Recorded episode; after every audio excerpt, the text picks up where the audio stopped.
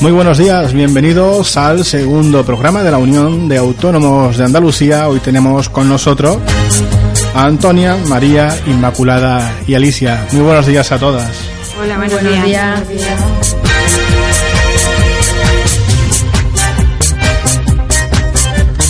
Bueno, comenzamos, por ejemplo, con Antonia. Vamos, eh, coméntanos un poquito quiénes, y cada, quiénes sois cada una de vosotras. Pues bueno, eh, presento primero a Alicia Tejerina, es abogada experta en extranjería y quiere colaborar en el programa de hoy para contestar preguntas desde su sector. Alicia, ¿desde dónde vienes? Eh, bueno, yo soy de Bolivia originalmente, aunque llevo ya aquí afincada pues hace unos 13 años. ¿Y eres eh, experta en qué tema precisamente? En extranjería. Extranjería. Sí. ¿Continuamos, Antonio? Pues mm, por el medio rural eh, tenemos a Inmaculada Idañez, que es presidenta de Ceres Andalucía y va a contestarnos desde su experiencia y sector en la asociación y como productora en el medio rural. ¿Qué es la, ¿Cuál es la asociación que llevas? Cere Andalucía. ¿Y a qué se dedica? Cere Andalucía, una asociación de mujeres agricultoras y ganaderas del mundo rural. Se, de- se dedica a la defensa de- del sector agrario y sobre todo de las mujeres. Y por último tenemos a, María, que viene del sector del cuidado social, es presidenta de la Asociación Adecuadas y también va a estar aquí hoy respondiendo desde su sector del cuidado social, trabajo, del trabajo con el cuidado social. Pues bienvenidas a todas. Comenzamos el programa. ¿Con qué tema vamos a empezar, Antonia?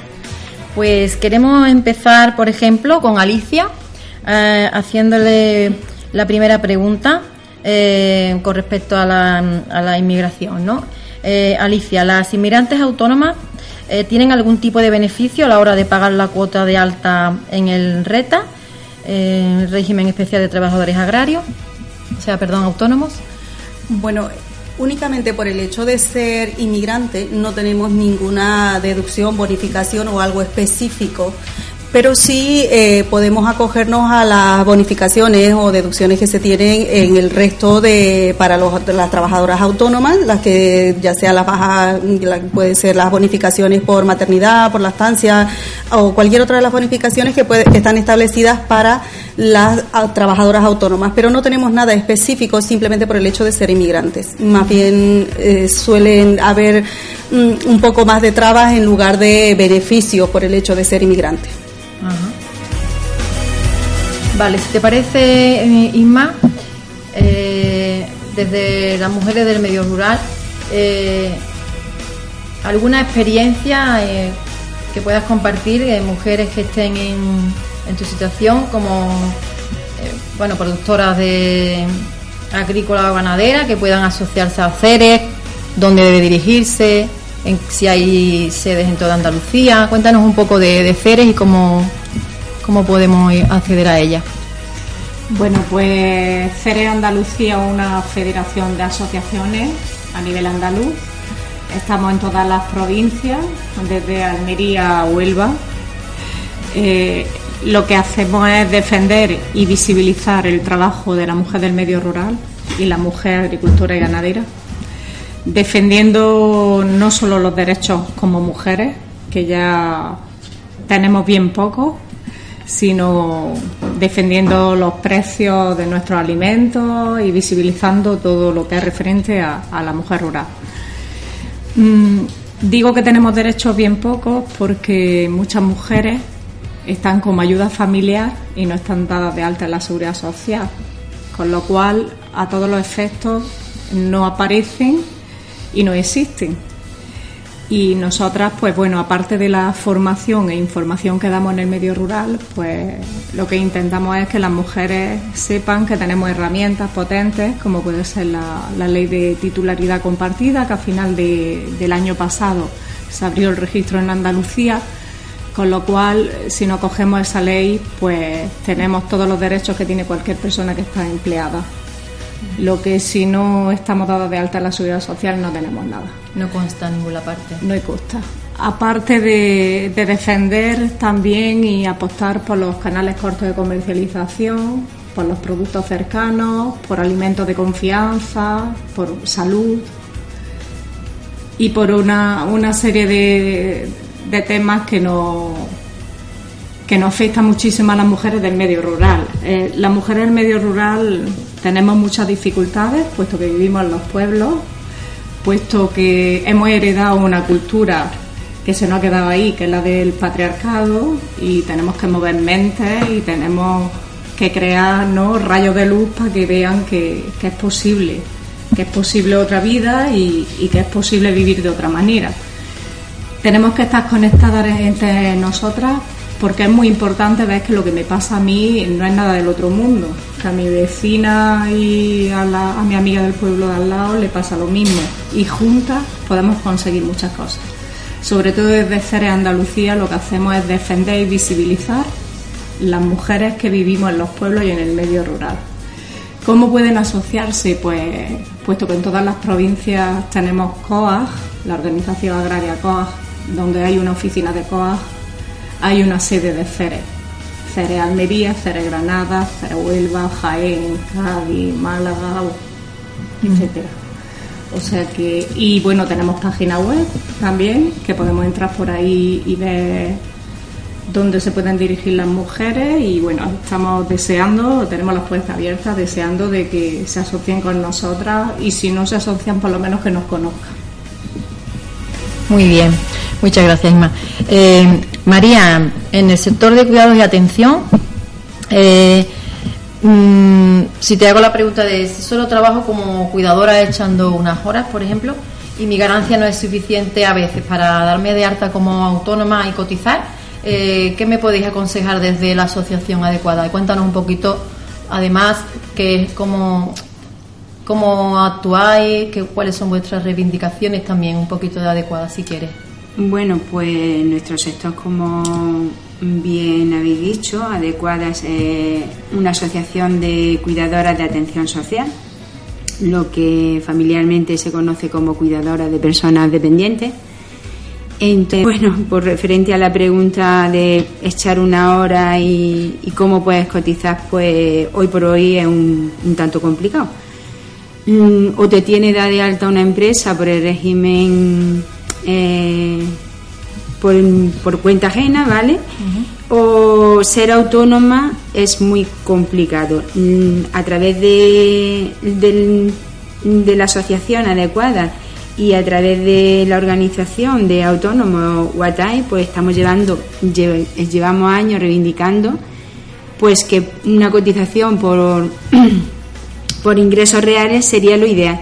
Es decir, si yo trabajo por unas cuantas horas al día, pues debería de cotizar por esas cuantas horas al día. Es imposible con lo, con lo que se gana cuidando a una persona mayor, que es la pescadilla que se muerde la cola, porque las personas mayores, a su vez, las personas dependientes normalmente no tienen una jubilación muy alta, con lo cual tampoco pueden pagar unos precios muy altos eh, de horas de trabajo pues es, un, es una, una pescadilla, como digo, que, se muerde la cola y lo ideal sería una cotización por ingresos reales. Es decir, que si ganas, mm, trabajas seis horas al día, pues que cotices por esas seis, horas en el régimen de autónomo. 600, mm, si ganas 600 euros al mes, pues que cotices por esos 600. Si ganas 1500, pues 1500 pero si echas cuenta lo que tú cobras a un abuelillo por cuidarlo, es imposible que tú te puedas pagar 283 euros de cotización en el régimen de autónomo. Entonces, con lo cual tenemos ahí un vacío grandísimo y una economía sumergida muy grande en lo que es el cuidado a personas mayores y a personas dependientes.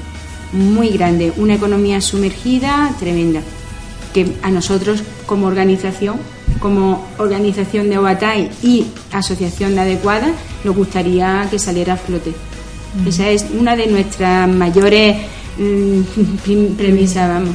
María, eh, ¿os perjudica esa economía sumergida? Hombre, claro, a, a, los demás autónomos, claro, a los que estamos de alta y a los que llevamos, pues por supuesto, si tú cobras la hora a 10 euros y ahora viene una una persona que, que la cobra 5 porque no está de alta o, no, bueno, no está de alta, pues evidentemente, claro. Un problema que se soluciona evidentemente eh, pagando cada uno lo que ingresa, en relación a lo que ingresa. Ahí está. Cotización por ingresos reales sería el ideal para, sobre todo, el sector cuidador.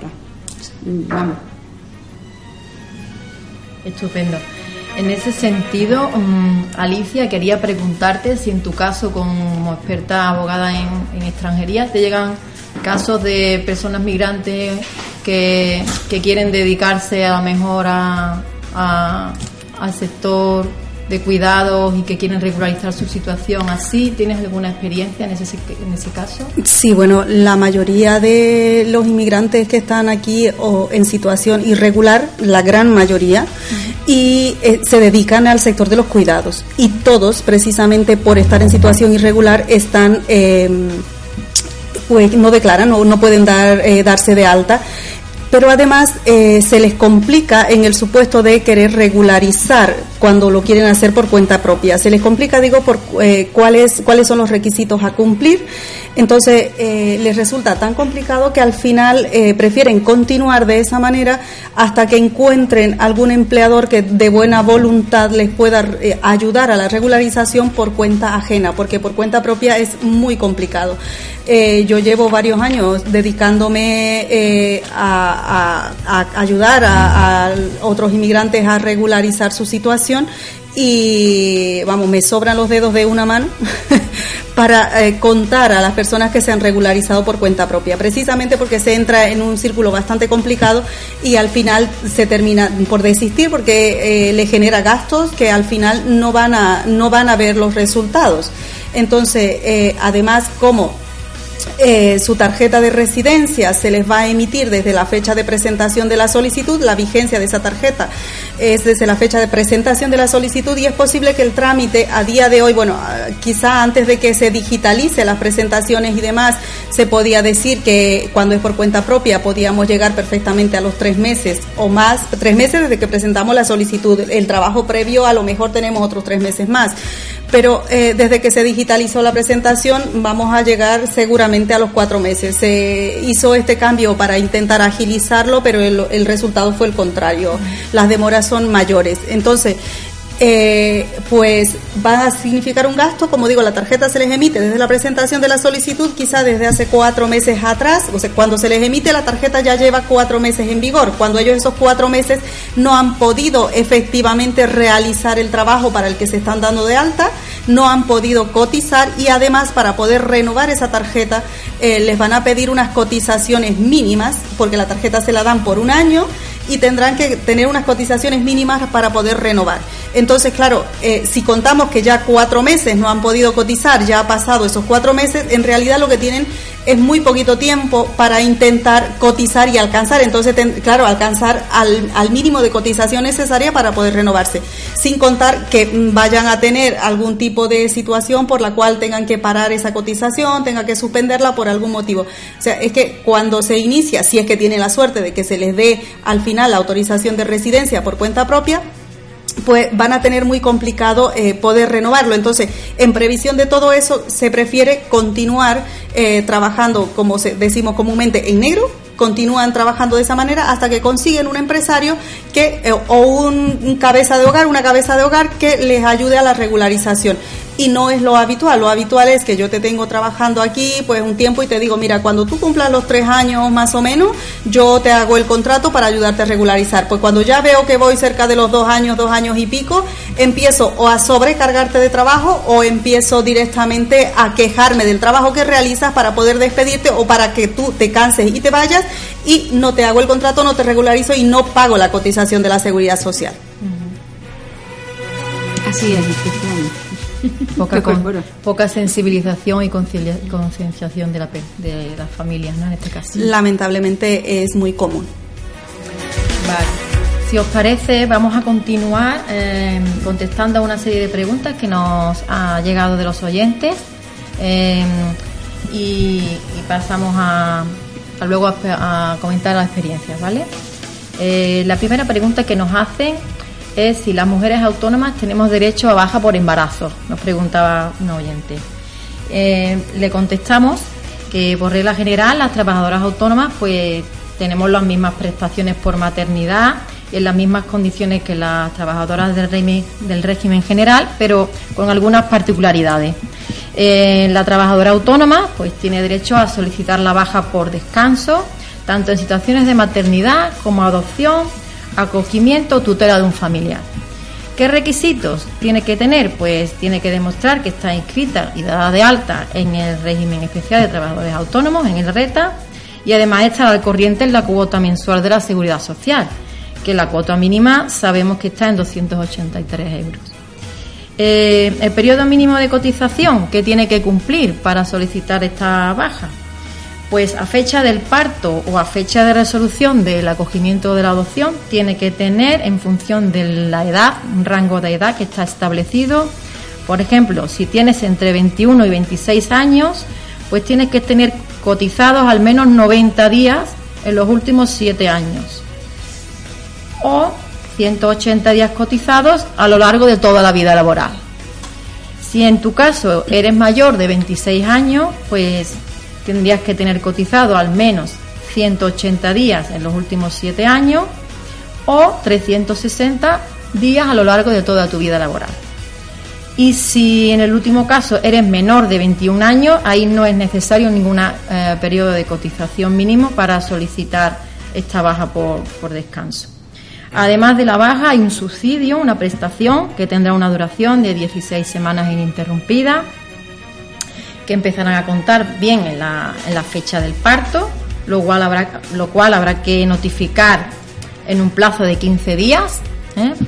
Y si eh, lo quieres hacer antes, antes del parto, porque estás por quieres hacer una baja antes de una baja de maternidad pues, antes del parto, pues tienes que hacerlo eh, en esa en esa fecha en la que lo decidas hacer. No obstante, en el caso de, mm, que necesites hospitalizarte en otros supuestos, pues ese plazo de 16 semanas de descanso ininterrumpido puede incrementarse. Además, eh, le contamos a esta oyente de la pregunta, puedes transferir el disfrute de 10 de estas 16 semanas ah, de descanso al otro progenitor.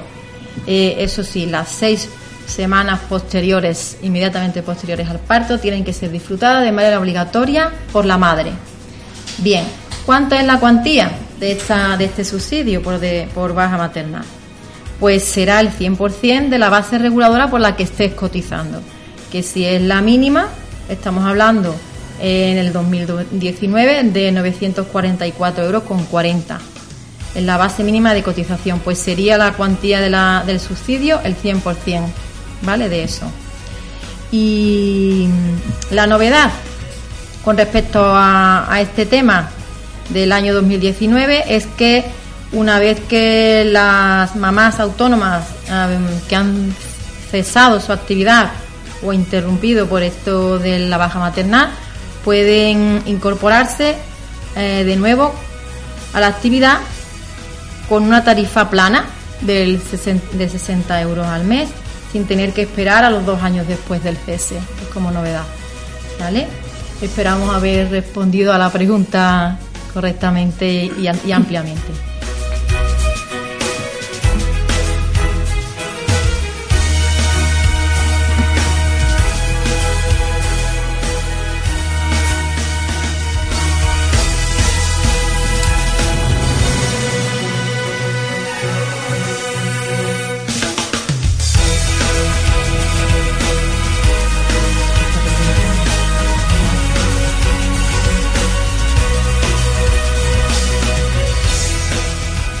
Bien, un apunte último con respecto a la pregunta de la baja maternal y es en el supuesto de qué pasa si no has cotizado lo suficiente, ¿no?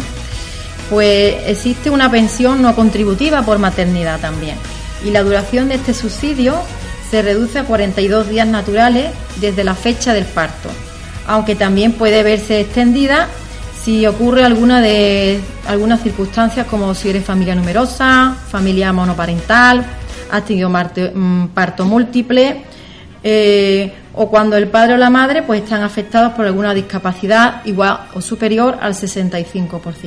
En este caso, de no haber cotizado, sí se puede cobrar una cuantía de 537,84 euros al mes que está estipulada para el 2019. En esta segunda opción de la baja por maternidad, también la madre autónoma queda exenta de cotizar.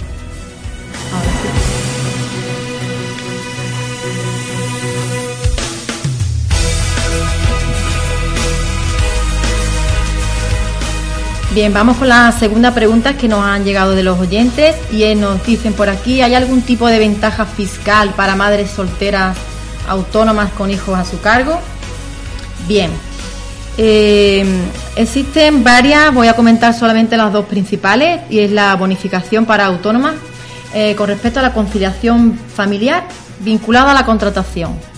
Eh, se bonifica la cuota mensual de la seguridad social al 100% durante 12 meses si vas a cuidar a un menor de 12 años o a un familiar hasta segundo grado por afinidad o consanguinidad, con dependencia o discapacidad en un grado mínimo del 33%.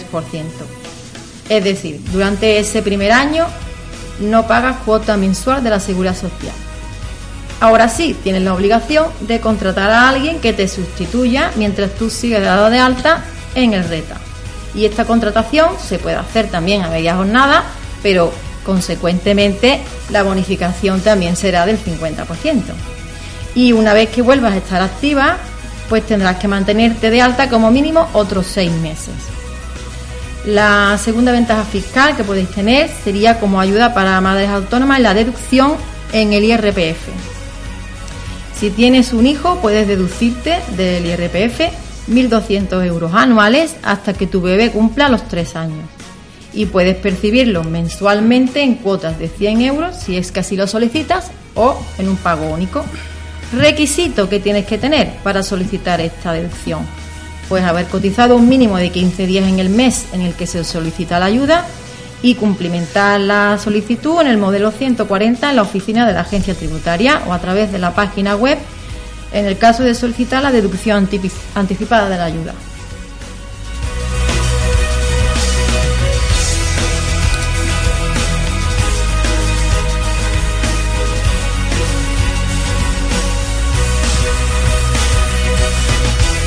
Vamos con la tercera pregunta que nos ha llegado de nuestros oyentes y es esta. ¿Se pueden recurrir las sanciones por el atraso en el pago de una cuota de autónomo? Bien, hablamos de recargo por ingresos fuera de plazo, así como intereses de demora. No son sanciones recurribles porque son pago ineludible.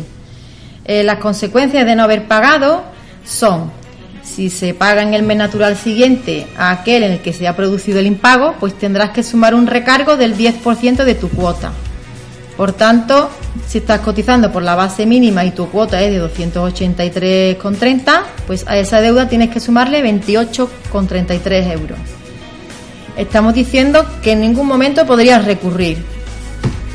Las consecuencias si se paga a partir del segundo mes natural siguiente al del impago, pues ese recargo sube al 20%, con lo cual tendrás que sumarle a tu cuota 56,66 euros. Ojo, porque si estás disfrutando de la tarifa plana, pagarán los mismos recargos, aunque estés con cuotas reducidas en cualquiera de los 24 meses que dura la bonificación. Y si además se te produce un cúmulo de cuotas pendientes, más de un mes sin pagar, y pagas antes de que venza el plazo que te indica la Administración, añadirás solo un 20% de recargo y en el caso de hacerlo fuera de ese plazo, pues el recargo irá aumentando hasta un 35%. Recuerda que además del recargo hay intereses de demora, que eso son otra cosa. Y en la actualidad y mientras que, o sea, en la actualidad y mientras que no estén los, aprobados los presupuestos generales, hablamos de un 3,75% de la deuda que tengas contraída. Y todo eso se le irá añadiendo a la cuota de cotización mensual.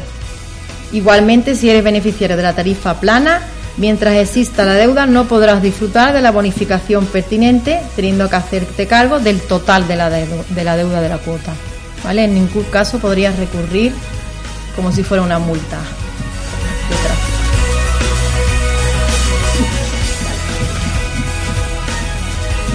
Y pasamos ahora a las preguntas abiertas Alicia, Inmaculada, María, Antonia.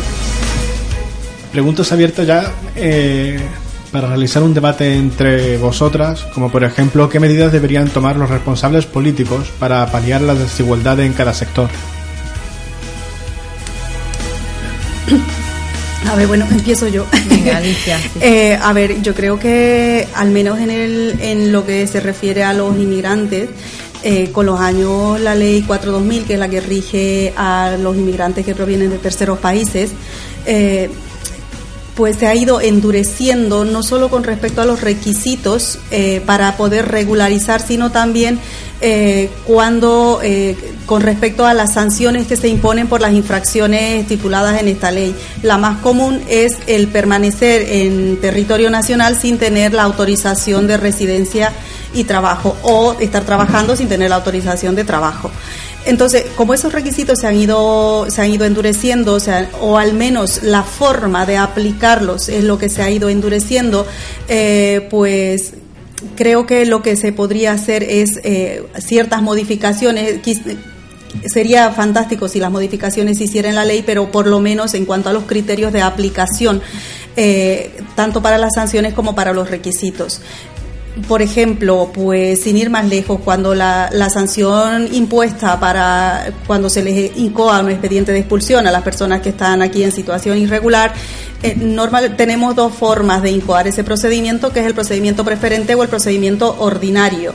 El preferente está previsto para supuestos especiales, pero lamentablemente de hace ya unos dos o tres años atrás, el único procedimiento que se incoa es el, es el preferente. Yo llevo ya por lo menos tres años sin ver ningún procedimiento ordinario. En este procedimiento los plazos son un poco mayores, tiene más tiempo de recaudar documentación para poder eh, justificar el, motivo por el cual se encuentran en esa situación como por ejemplo conseguir eh, un empadronamiento, eh, eh, presentar el pasaporte, presentar pues que tienen domicilio conocido. Pero en el procedimiento preferente ese plazo es mucho más corto, son 48 horas y 48 horas de reloj sin importar si estamos en festivos, en fines de semana o da igual. Eh, el plazo cuenta y una vez que ese plazo pasa, si no se ha presentado documentación, y muchas veces, aunque se presente la documentación, por mucho que se corra y se presenta la documentación, eh, la respuesta siempre va a ser la misma, la expulsión. La propuesta de resolución viene con una expulsión y una prohibición de entrada y al final la resolución final desde la subdelegación de gobierno aquí en Sevilla suele ser también la mayoría de los casos la expulsión y una prohibición de entrada. Entonces, eh, cuando la ley prevé también la posibilidad para esta misma infracción, la posibilidad de una multa, se, mm, en, dentro de los criterios de cómo se aplica este procedimiento se ha olvidado de la multa, se ha dejado a un lado de la multa y se va directamente por la expulsión.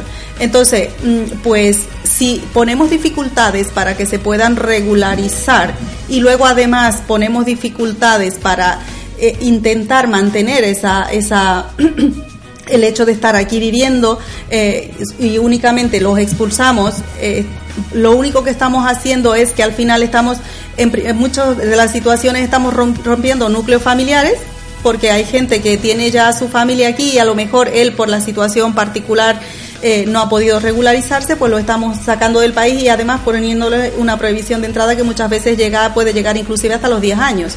Eh, y una prohibición de entrada que va a contar desde cero nuevamente cada vez que el extranjero intente entrar sin haber cumplido el plazo que se le ha puesto.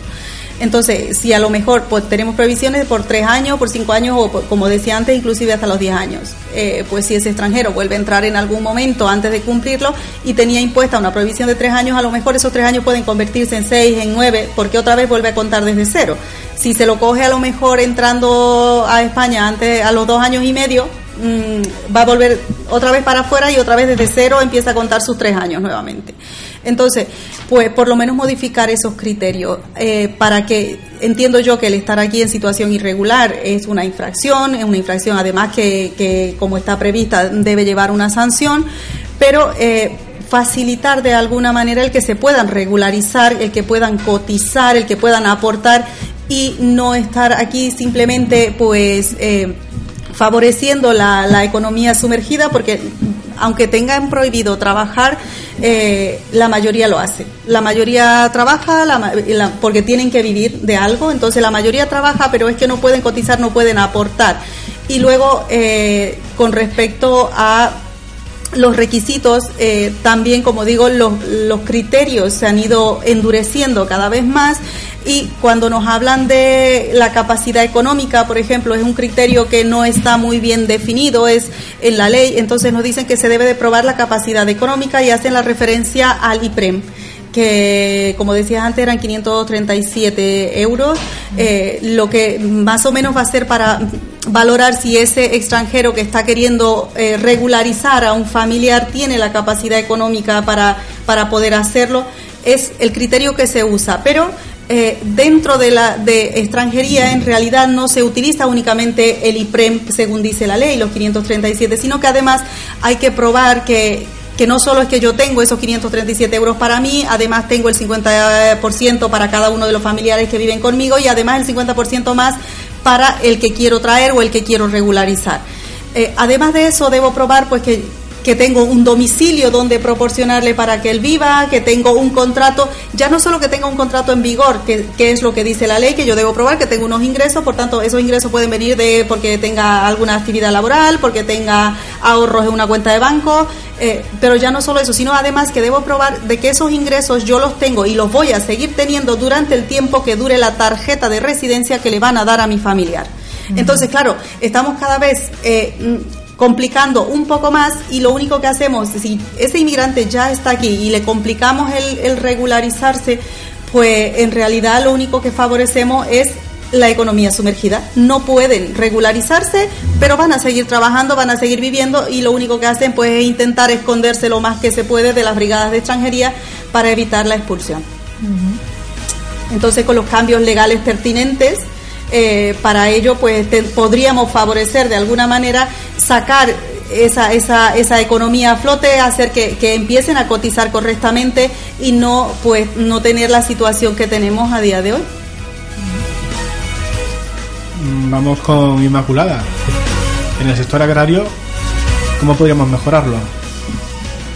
Bueno, pues pensamos desde CERE Andalucía que una de las cosas que necesitamos son políticas sociales. Políticas sociales y le hacemos un llamamiento a nuestros políticos.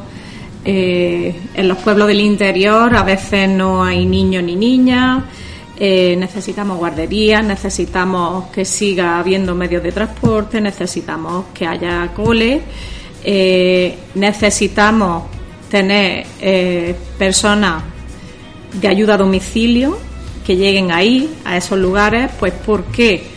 Porque eh, tenemos un medio rural que está masculinizado, está envejecido y se está despoblando. Entonces, si queremos tener una Andalucía viva y queremos que los pueblos tengan vida, tenemos que pensar las políticas sociales. ¿Y cuál piensa que es, que es el motivo? Pues el motivo es porque, vamos a ver, si hablamos de medio rural, eh, hablamos de agricultura. Tenemos que irnos al sector primario y dentro del sector primario está la agricultura. Estamos viendo eh, que las mujeres no se quedan. La, agricultura no es un sector atractivo y entonces también le pedimos a los políticos que lo hagan un sector atractivo. ¿Por qué no lo es? Pues porque por nuestros alimentos, por nuestros productos, eh, no percibimos un precio justo, tenemos que hablar de precio, tenemos que hablar que si eh, tenemos un empleo, estamos trabajando en algo, que estamos sobreviviendo, entre comillas, pues las mujeres jóvenes sobre todo o las personas jóvenes no se quedan. ¿Qué es lo que siempre es algo que también traemos heredado? Decirle a nuestros hijos e hijas, sobre todo a hijas, tú estudia, estudia, que tú no vivas como vivo yo. Porque este trabajo es muy duro. Claro, este trabajo es muy duro y, mira cómo estamos. Entonces, a ver, la agricultura, creo firmemente, yo soy agricultora, soy productora, y creo firmemente que es uno de los trabajos más bonitos que hay. El, el sembrar y el poder cuidar eh, seres vivos y el poder alimentar al mundo, recolectar y alimentar al mundo es de lo más bonito que hay pero no está pagado. Entonces. no está pagado para vosotros, pero sí cuando llega el producto a, la venta final, al supermercado. Claro. Que se incrementa a lo mejor su valor un 300, un 500%.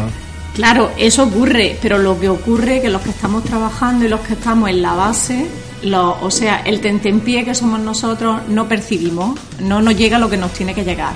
Entonces vamos sobreviviendo.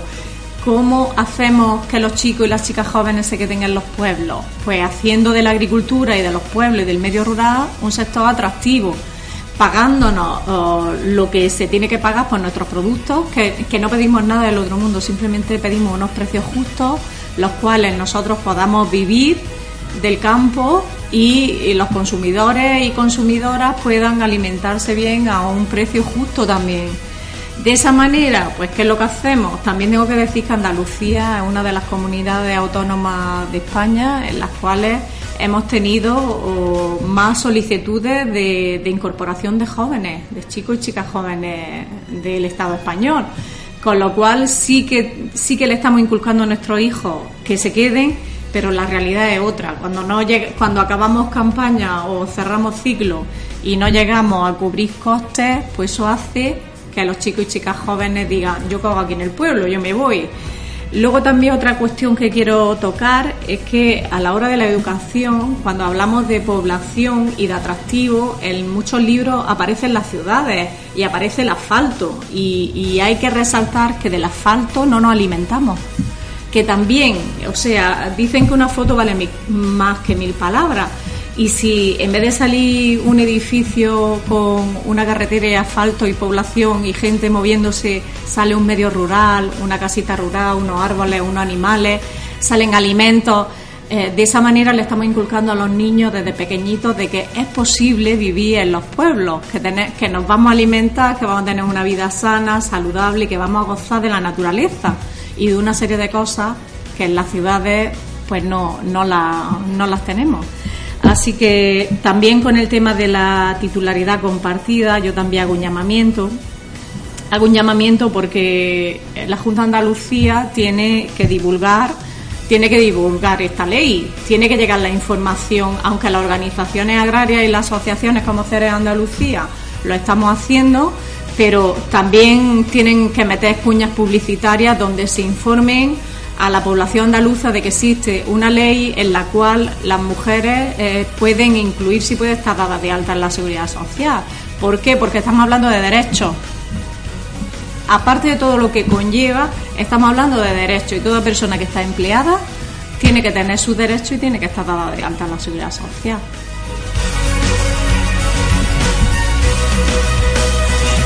Y pasamos ahora con María. María, cuéntanos.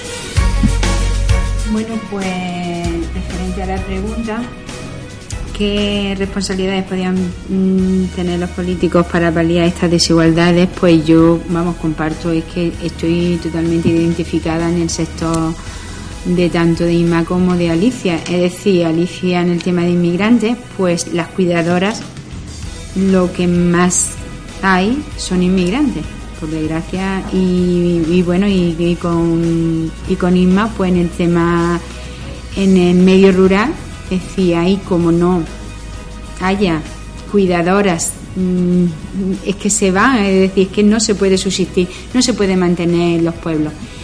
Es decir, eh, lo que nosotros queremos, pedimos y reivindicamos, pues es que tengamos las mismas facilidades que en el régimen general, que las autónomas que nos dediquemos a cuidar a personas mayores podamos tener las mismas, los mismos derechos que en el régimen general. Si yo me voy a un pueblecito o vivo en un pueblecito y tengo a cuatro abuelos y en esos cuatro abuelitos que, que los ayudo a, a vivir el día a día y le hago mm, seis, ocho horas, pues que yo pueda estar de alta de autónoma por esas horas que cotizo. Y vuelvo a insistir eh, en las cuatro palabras que creo que voy a reivindicar hoy mucho, que es cotización por ingresos reales. Es decir, mm, si no es que vamos a una economía sumergida, eh, tanto en inmigrantes como en el medio rural, bueno, como en, ciudades, ¿no? Pero ahí se da más, más. Es decir, eh, ¿dónde van los inmigrantes? ¿Dónde se esconden, como decía Alicia? Para que no me encuentren y no me eh, expulsen del país, pues en una casita cuidando a un abuelito donde me da la comida y por cuatro euros pues me quedo y, vivo aquí y, mando el dinero que, me den a, mi familia fuera. Entonces, pues eso se da mucho en lo que es en ayuda a domicilio, muchísimo. La empleada normalmente Normalmente, ¿eh? hay de todas, pero normalmente son, son inmigrantes. Antonia, moderadora de este programa, cuéntanos.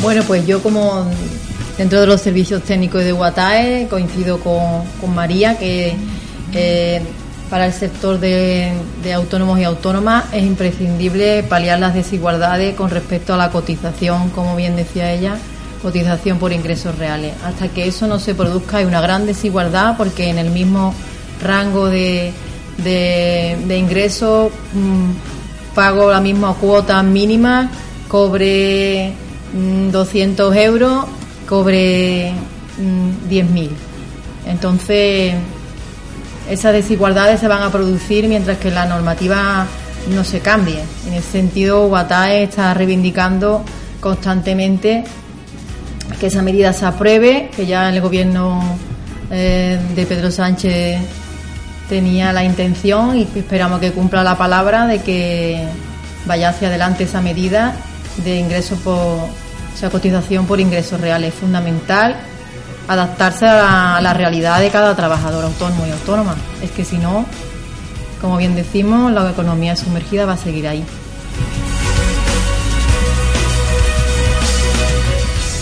Y volvemos a continuar con las preguntas abiertas.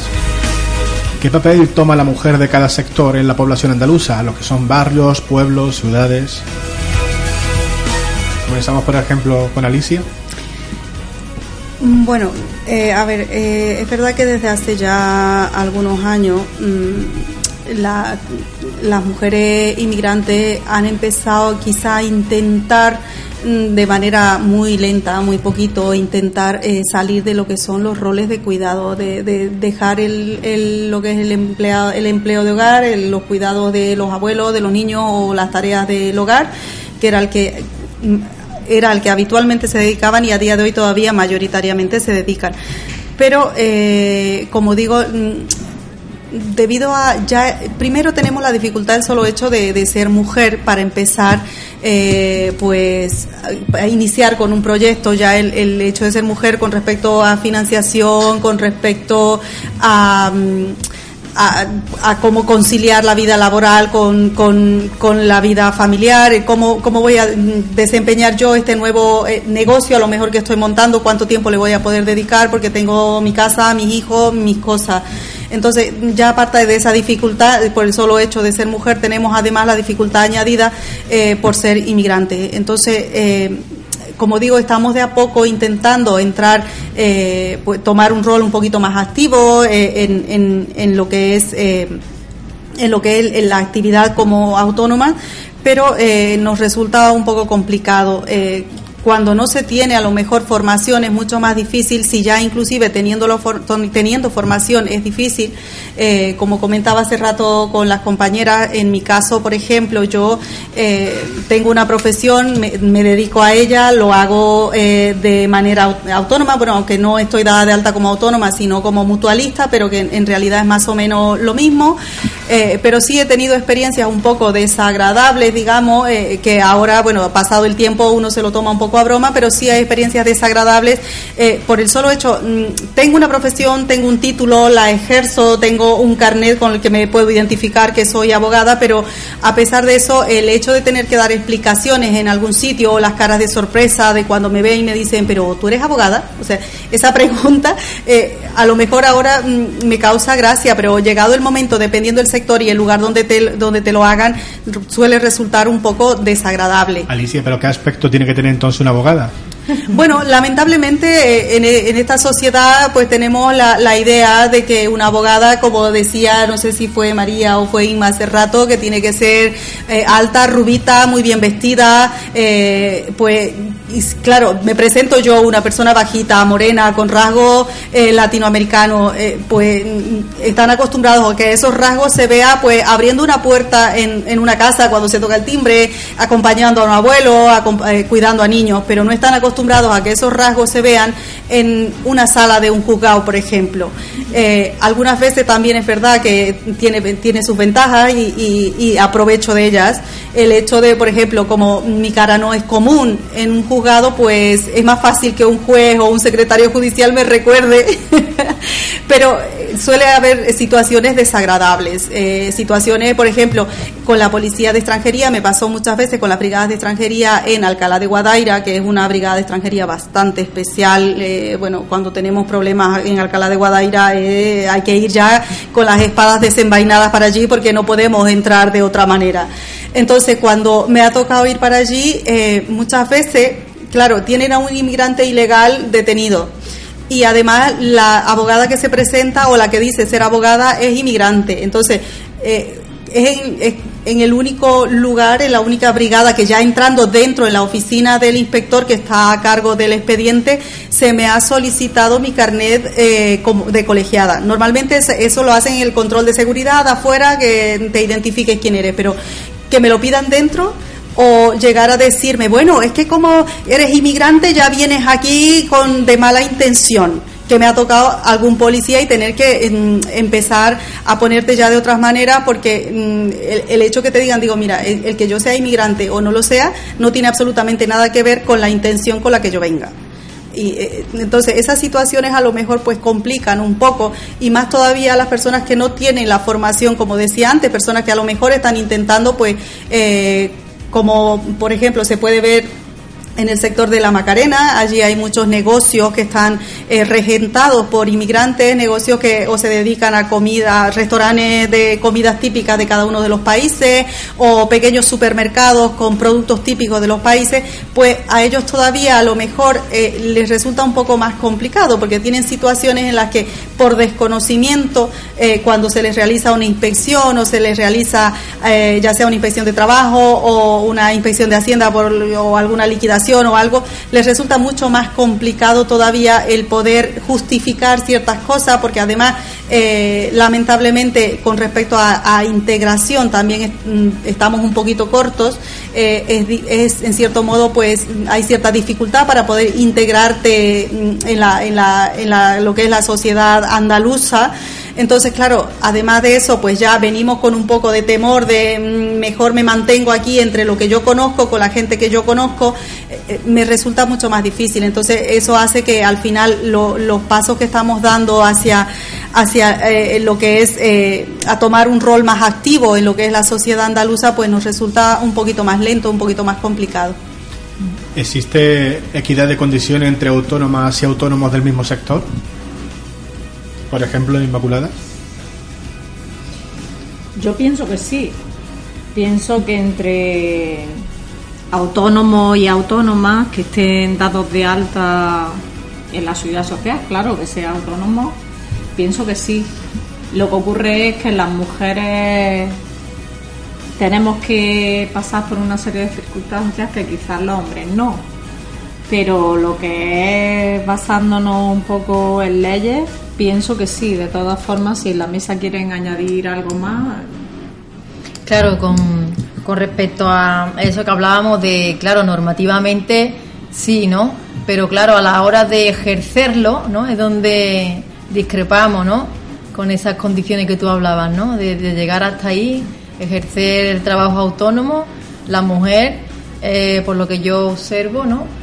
Y por mi propia experiencia, es como que es una, es una heroína en ese sentido porque tiene que llevar más de una tarea.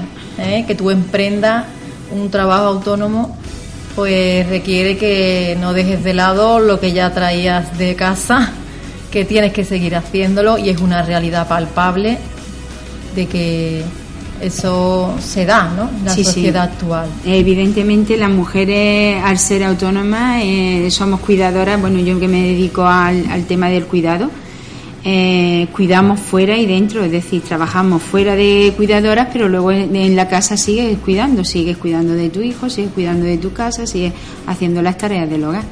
Eh, es decir, mm, no sé, vamos, todavía hay la igualdad entre autónomos y autónomas, no, no, no, no, entre personas, no se ha conseguido, por mucho que queramos, por mucho que nosotros, mm, sí, nuestros hijos mm, posiblemente llegarán algún día a esa igualdad, pero ahora mismo las mujeres seguimos teniendo el, rol de, de, llevar la mano, la voz cantante en la casa y, y, por supuesto no no es vamos no no creo Inmaculada nos quiere comentar algo sí yo a ver yo me refería que a nivel de que un hombre sea autónomo o una mujer sea autónoma a nivel de derechos es el mismo, pero claro, está claro que las condiciones no son las mismas.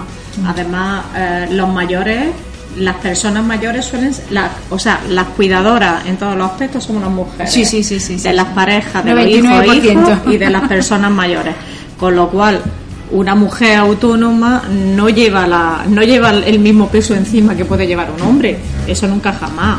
al otro nivel sí, porque puesto que cotizan los dos, Claro, pero luego nos vamos a que si hay igualdad entre hombres y mujeres, hay muchos más hombres que son autonomizados de alta y mujeres que no que no aparecen en ningún sitio, con lo cual en yo por lo menos diría que en el sector agrario o en cualquier sector no hay igualdad, claro que no, no hay una igualdad real entre hombres y mujeres, sean autónomos o no lo sean. No, no, y en el sector cuidado igual, es decir, pasa lo mismo, en el sector cuidado la mujer el 99% es la que se dedica a cuidar. Y, bueno, si eres cuidadora fuera de la casa, luego dentro de la casa no vas a ser cuidadora, si es que es tu profesión además, pues más todavía. y la trabajadora autónoma a corta distancia con el trabajador autónomo, ¿qué opináis? Bueno, a lo que estamos diciendo, las estadísticas dicen que cada vez hay más autónomas con respecto al crecimiento anual el porcentaje de crecimiento anual, no al cómputo total. Sí. Sin embargo, dicen estadísticamente que porque yo creo que la mujer, yo creo que la mujer no estamos buscando más nuestro trabajo acorde a, a, nuestras condiciones, a nuestro, a, ¿cómo diría yo, a nuestras posibilidades. Es decir, eh, eh, ahora es verdad que yo personalmente voy a hablar de mi caso. Eh, al ser una mujer separada, divorciada, pues hacerme cargo de mi hijo, yo me tenía que buscar un trabajo donde yo pudiera uh, compatibilizar la vida familiar con la, con la laboral. Yo no podía trabajar en una empresa en unas horas y, no, no podía, imposible, y, cuidar a mi hijo. Entonces, ¿de qué manera podía yo sacarlo adelante? Pues haciendo mi, propio, mi propia empresa, trabajando para mí y adaptándome yo mi horario. Entonces, Vamos a pasar a otra pregunta que tenemos aquí, que, que dice si es posible la, conciliación laboral para una mujer autónoma con la familiar. Yo pienso, vamos, yo pienso que sí. No sé lo que opinan mis compañeras, pero en mi sector, evidentemente. Si tú trabajas para una empresa, la empresa te va a marcar el horario, te va a marcar tu cuadrante y de ahí no te puedes salir. Sin embargo, si tú trabajas para ti, pues tú te, te, vas adaptando tu horario según tus necesidades. Entonces, en mi sector, lo ideal sería mm, eso, es decir, que hicieran unas políticas que las mujeres que estamos cuidando pudiéramos estar dadas de alta, que lleváramos nuestra cabeza bien alta diciendo yo estoy dada de alta y estoy trabajando cuidando a tres abuelos, pero eh, estoy dada de alta, ¿no? Entonces eh, sería lo ideal. Yo diría, yo diría que en el sector agrario las mujeres y las mujeres agricultoras y ganaderas eh, somos únicas en conciliar, porque estamos acostumbrados durante toda la vida a hacerlo lo que queremos es conciliar con nuestras parejas y conciliar la familia. Claro, que sea parte igual, es que no nos toque a nosotras eh, salir fuera a trabajar, aunque seamos autónomas o no lo seamos, porque estamos hablando de mujeres que somos autónomas y mujeres que están como ayuda familiar, pero conciliar niños, médicos, guarderías, en las personas mayores, comida, ropa, eh, llevar las gestiones de la empresa, todo eso somos expertas. En tu caso, sí, bueno, a ver, eh, creo que se puede conciliar hasta cierto punto. Siempre va a haber algo que tengas que descuidar, va a haber algo que tengas que dejar de hacer para poder compatibilizar de alguna manera, cosa que creo, ¿eh? que a lo mejor estoy equivocada, pero creo que no sucede con los hombres. Nosotros tenemos muchas más responsabilidades, como decían las compañeras, tenemos muchas más responsabilidades en casa. Por ejemplo, yo en mi caso no tengo niños, pero a pesar de eso tengo... Mm, considero que tengo un poco más de responsabilidades, pero quizás responsabilidades que yo misma me, me añado a, las, a, la, trabajo. Entonces tengo en casa ciertas responsabilidades que si tuviera niños, yo, mm, al menos yo, ¿eh? creo que no sería capaz de compatibilizar, de llevar todo al ritmo que lo llevo a día de hoy. O sea, va a haber algo que voy a tener, tener que dejar de lado, algo que voy a tener que descuidar un poco o realizarlo a, mejor, a lo mejor de una manera que no es la que a mí me gusta, pero lo tengo que hacer así porque tengo que dedicarle el tiempo que yo le dedicaba antes a esto, a esta otra cosa. Entonces, mm, eh, es hasta como se decía que se compatibiliza pero hasta cierto punto y no debería de ser así no debería no deberíamos tener que elegir entre si le dedico a esto o le dedico al otro sino que deberían de haber políticas eh, sociales en las que se nos ayude para esa compatibilización de manera correcta porque a día de hoy la estamos haciendo pero entiendo que no es de manera correcta porque hay algo que estamos descuidando siempre. Entonces intentar hacerlo de manera correcta. Y con respecto a lo que decía antes de que estamos eh, creciendo siendo eh, las mujeres autónomas con respecto a los autónomos, eh, bueno, estadísticamente es así y quizá, eh, bueno, es real, pero esto es a, final, a puro, gracias al, al esfuerzo en ciertos momentos, hasta casi diríamos sobrehumano que hacemos las mujeres para poder iniciar alguna cosa o como decía María simplemente por sobrevivencia o sea ella tenía que sí o sí tenía que sacar adelante a su hijo y no tenía otra opción. O sea, la opción es o sales adelante o ves a tu hijo pasar hambre. Entonces, es no hay opción, es o sales adelante o sales adelante, no hay otra. Entonces, mm, sí, es verdad, a lo mejor sí se está creciendo de a poquito, pero es por esfuerzo propio, porque en realidad no hay, no hay grandes ayudas, no hay grandes facilidades para que las mujeres podamos un crecer un poco más para que las mujeres podamos compatibilizar, porque en realidad creo yo que el, mayor de los obstáculos que tenemos es el poder compatibilizar.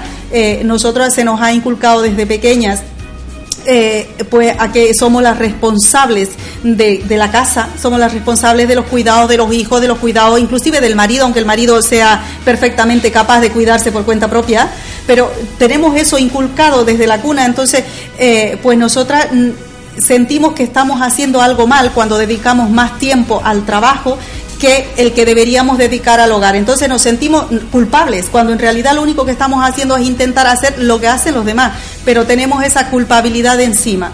Entonces, pues un poco de políticas sociales en, en, este sentido creo que ayudaría mucho a que las mujeres podamos eh, desempeñar nuestro trabajo de manera más adecuada, de manera, manera más eficiente y de manera además más eh, feliz, más para nosotras, sentirnos mejor con nosotras mismas y no sentirnos culpables por estar dejando de lado a la familia para poder dedicarnos a trabajar. Sí. También me gustaría añadir que necesitaríamos un cambio de paradigma porque la conciliación es familiar, no es que nosotras tengamos que conciliar, tiene que conciliar toda la familia. Entonces como que recae todo sobre, sobre la mujer autónoma y, y los hombres también tendrían que, conciliar, porque si no, no, si las, todas las partes no intervienen, no se puede hacer, ¿no? Y en ese sentido también haría falta como esa parte de sensibilización, concienciación a medida y, las medidas sociales tienen que ir enfocadas también en eso, ¿no? Si ya el autónomo, perdona, si ya el autónomo de por sí es el que dedica mucho tiempo a su trabajo, porque mm, el autónomo nunca tiene nunca tiene descanso, es decir, las 24 horas, pues como mujeres añádele, es decir, las cargas familiares. Pues mm, todavía eh, descuidar, como decía Alicia, no sé lo que descuidaría, pues te descuidas tú. Simplemente no tienes tiempo libre para ti, no tienes tiempo para, para salir, no tienes tiempo para divertirte, todo es trabajo y, familia ahí es donde es la lucha, no hay otra. Eh. Me va a decir que no hay nada mágico que diga yo soy una mujer autónoma y trabajo y llevo mi familia para adelante, pero ¿cómo lo haces? No hay una varita mágica, es descuidarte, ¿eh? dejar tiempo libre para... No tienes tiempo libre para ti. Nos estamos quedando sin tiempo, pero Inmaculada quería comentar algo. Sí, y yo quería comentar que, como decía anteriormente, que las mujeres somos expertas en, conciliar, pero necesitamos a, nuestros a nuestras parejas, hombres, de la mano para hacer una conciliación familiar. Es muy importante y quiero resaltar que la imagen que demos de familia a nuestros hijos e hijas, eh, estamos hablando que van a ser el futuro. O sea, igual que nosotras seguimos con los roles que hemos visto y los ejemplos que hemos visto porque nuestras madres la han enseñado para hacer todo ese tipo de cosas y nosotros lo hemos visto, nos vemos reflejadas si nosotras ya cambiamos esa conciliación es familiar y todos y todos vamos a, trabajar para que eso sea así, todos y todas, pues nuestros hijos e hijas pensamos que en un futuro habrá conciliación en la familia. Pues si alguna tiene algo más que añadir. Sí, bueno, yo eh, creo que eso, lo que decía Inma, eh, además de la familia, eh, la educación en perspectiva de género creo que es imprescindible para que las nuevas generaciones eh, cambien el chip y para que las que ya estamos aquí y estamos ahora mismo también cambiemos el chip, porque muchas veces, o yo misma cuando estaba hablando antes, eh, hablamos de conciliación, pero eh, siempre hablamos en primera persona, ¿no? Conciliar yo como mujer y me olvido, lo que como decía Toñi, me olvido de que la conciliación es familiar, no es una obligación mía, sino que aprender a, que esa responsabilidad también es del resto de la familia y que los demás también tienen que colaborar y no echarme yo eh, sola. Entonces, para eso es muy, muy necesario la educación en perspectiva de género. Sí, eh, yo quería decir que, bueno, desde CERE Andalucía mm, lo que queremos es que las mujeres eh, participen, que las mujeres se acerquen a nosotras y, bueno, le, le tenderemos una mano en todo lo que sea posible Queremos que las mujeres tengan sus derechos como mujeres empleadas y trabajadoras y estén dadas de alta en la seguridad social como autónomas. Queremos que participen, pero no solo que estén dadas de alta, sino también las mujeres tenemos que salir de lo privado y tenemos que salir a lo público. ¿Y qué es participar? Eh, la información es poder y tenemos que estar en los órganos donde se deciden, porque hasta ahora eh, yo como mujer no me veo representada ni en cooperativas, ni organizaciones agrarias, ni comunidades de regantes, ni en, ni en todo lo que todo lo que tenemos alrededor las mujeres. ¿Cómo podemos aportar estando ahí? ¿Por qué? Porque aunque somos iguales, somos diferentes y las mujeres tenemos mucho que decir y mucho que aportar. Entonces invito a las mujeres que me estén escuchando que se acerquen a nosotras y bueno y que podamos hablar y, y podamos ver de qué forma la invitamos a que participen activamente en todos los órganos y, hacerlas partícipes de, nuestras inquietudes. Pues Inmaculada, Alicia, María, Antonia, ha sido un placer teneros en este programa. Muchas gracias por participar. Igualmente, gracias, a vosotros. Gracias.